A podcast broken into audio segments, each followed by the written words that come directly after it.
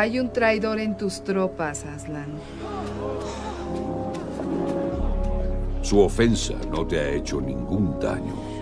Olvidaste las leyes sobre las cuales Narnia se forjó. No recites la gran magia ante mí, bruja. Estuve ahí cuando fue escrita. Entonces sabes ya que todo traidor por ley es mío. Su sangre es de mi propiedad. Intenta llevártelo. ¿Y crees que lograrías por la fuerza negarme mi derecho? Niño rey. Aslan sabe que si no recibo la sangre que la ley demanda, toda Narnia va a ser devastada y perecerá en fuego y agua. Ese muchacho morirá en la mesa de piedra. Así lo dicta la tradición. Es cierto y lo sabes bien. Suficiente. Lo discutiré contigo a solas. Al comer del árbol le dimos lugar a la muerte. La única manera de regresar es que alguien tome nuestro lugar en la muerte. Un Dios de amor tiene también la cualidad de ser justo, y eso significa darle a cada uno lo que se merece.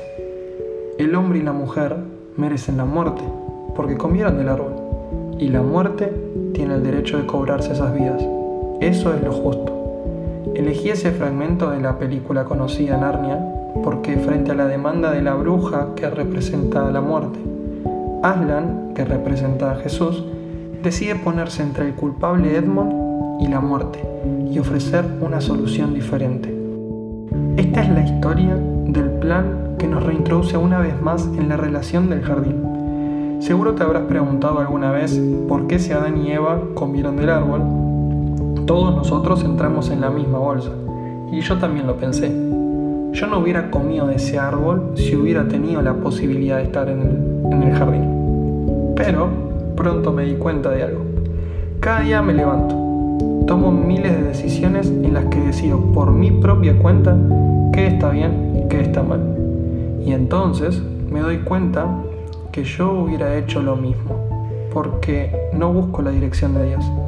Así que nos guste o no, la realidad es que todos necesitamos un plan de salvación. Desde que salimos del jardín, ¿sabes qué estuvo haciendo Dios? Él salió del jardín a buscarte a vos y a buscarme a mí. No se quedó en el jardín. Salió a demostrarnos que aún nos amaba y nos dio leyes para que tengamos presente por todas las generaciones cuál era nuestro diseño original.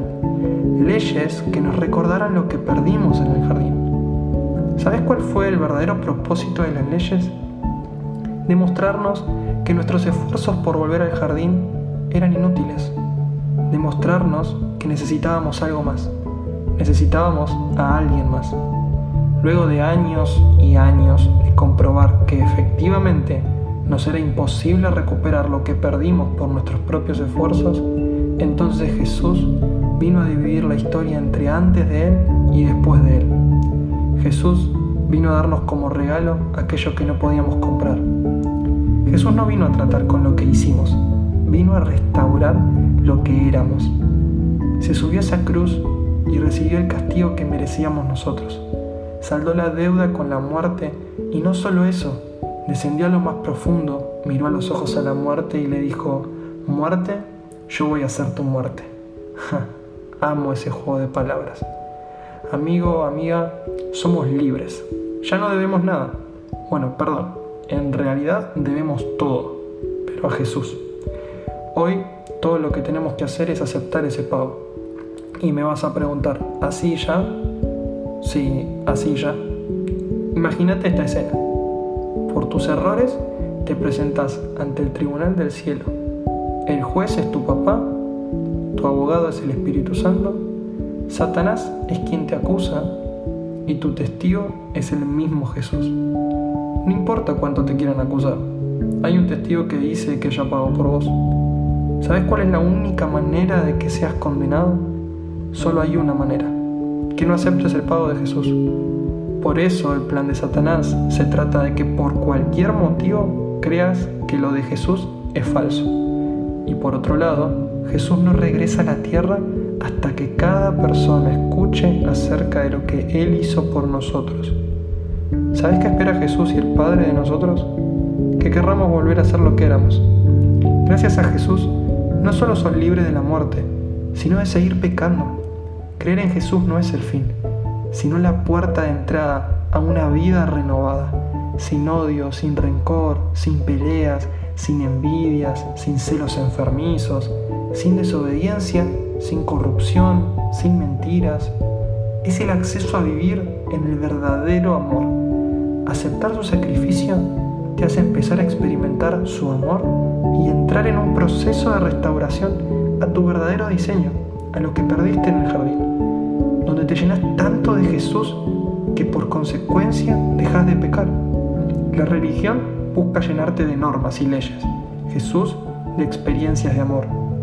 No vino a decirte muchos no, sino a darte el sí que nadie te podía dar. El primer mandamiento no es no matarás, es amar a Dios con todo tu corazón. El primer mandamiento no es no robarás, es amar a Dios con toda tu mente y tus fuerzas.